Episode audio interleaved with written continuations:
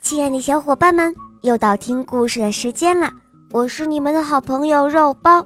今天的故事是赵瑞希小朋友点播的，我们快来听听他的声音吧。大家好，我叫赵瑞希，今年我四岁了，我来自西安，我喜欢小肉包童话《萌猫森林记》。我也喜欢《恶魔导师王复仇记》。今天我想点播一个故事，故事的名字叫《公主和衣柜》。好的，小宝贝，那就由我来为你讲这个故事喽。谢谢肉包姐姐。下面请收听《公主和衣柜》，演播肉包来了。大家都说。小白鹿是森林里的公主，她的歌声让人想起了浅金色的阳光，她的舞蹈像春天的风一样的轻盈。每当盛夏来临的时候，森林剧场就会上演精彩的《公主历险记》，小白鹿总是舞台上最美丽的公主。晶莹的小王冠戴在她的头上，像一颗闪闪的星星。可是，当又一年的船声响起来，小白鹿正在遥远的山谷里旅行的时候，当他匆匆忙忙地赶回来，《公主历险记》已经彩排好几遍了。他看到那星星一样的小王冠。端端正正的戴在了梅花鹿的头上。嗯，我才是公主呀！小白鹿说道，他心里很难过。哦，是小白鹿回来了。大象热情地跟小白鹿打着招呼说道：“太好喽，咱们正好缺一个人演衣柜呢。”什么衣柜？是啊，当巫婆来临的时候，公主是要躲在衣柜里面的。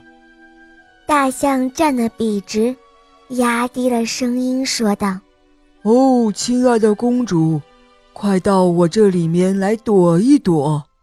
我我可是公主，我才不要演那个只有一句台词的衣柜。”小白鹿闷闷不乐地说道：“他低下了头，走回家。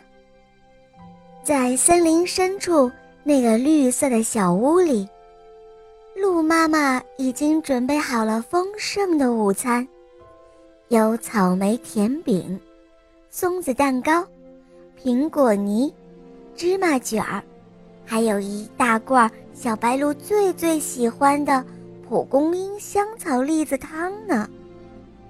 小白鹿舀起了一勺热腾腾的汤，啊，怎么这么难喝呢？它喝了一口，皱起了眉头。鹿妈妈也舀起了一勺，尝了尝，哦，是妈妈忘记放盐了。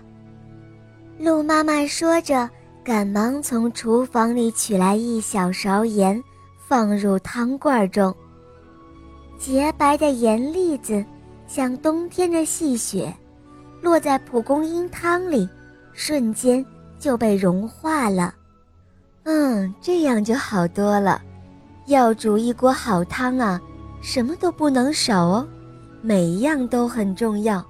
要新鲜的蒲公英，要嫩嫩的香草，要饱满的栗子，当然。也少不了这小小的盐啊！鹿妈妈一边说，一边用勺子轻轻地搅动着。来吧，孩子，你再尝一尝。鹿妈妈微笑着说道：“嗯，好的，妈妈。”哇，现在好喝极了！小白鹿美滋滋地眯起了眼睛，喝着喝着，它好像……忽然想到了什么，只听“咣当”一下，他放下勺子，噔噔噔地跑向了森林剧场。等等，我我愿意，我愿意演公主的衣柜。小白鹿气喘吁吁地站在大象的面前。公主的衣柜也是很重要的。听到小白鹿这样说，大象笑了。他把衣柜的道具郑重地递给了小白鹿。公主历险记演出的那一天，森林里的朋友们从四面八方赶了过来。清脆的森林剧场像一个大大的温暖的怀抱。舞台上有戴着王冠的公主。骑着扫帚的巫婆，执着宝剑的王子，穿着盔甲的士兵，还有藏着珍宝的匣子，坚定的城堡，当然，还有公主的衣柜。梅花鹿、袋鼠、小兔子、河马、啄木鸟、大象，还有小白鹿，它们每个。都成了那美妙故事里小小的一部分。巫婆来了，扮成衣柜的小白鹿对戴着王冠的梅花鹿说：“公主，快快到我这里来躲一躲吧。”于是，公主躲过了巫婆的咒语。于是，王子在衣柜里找到了公主。于是。公主和王子过上了幸福美满的生活。在舞台落幕之前，小白鹿依然笔直地站着，它一动也不动。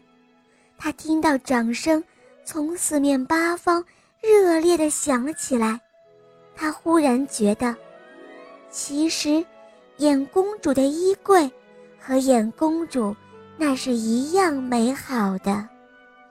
这，就是公主和衣柜的故事啦。好啦，亲爱的小伙伴们，今天的故事肉包就讲到这儿了。赵瑞希小朋友点播的故事好听吗？嗯，你也可以找肉包来点播故事哟。大家可以关注公众号，搜索“肉包来了”，加入我们，在那儿可以给肉包留言哦。也可以通过喜马拉雅搜索“小肉包童话”。就可以看到肉包更多好听的故事和专辑了。我向你推荐《萌猫森林记》，有三十五集故事哦，还有《恶魔岛狮王复仇记》，有六十集哦。小伙伴们，赶快跟肉包一起来收听吧！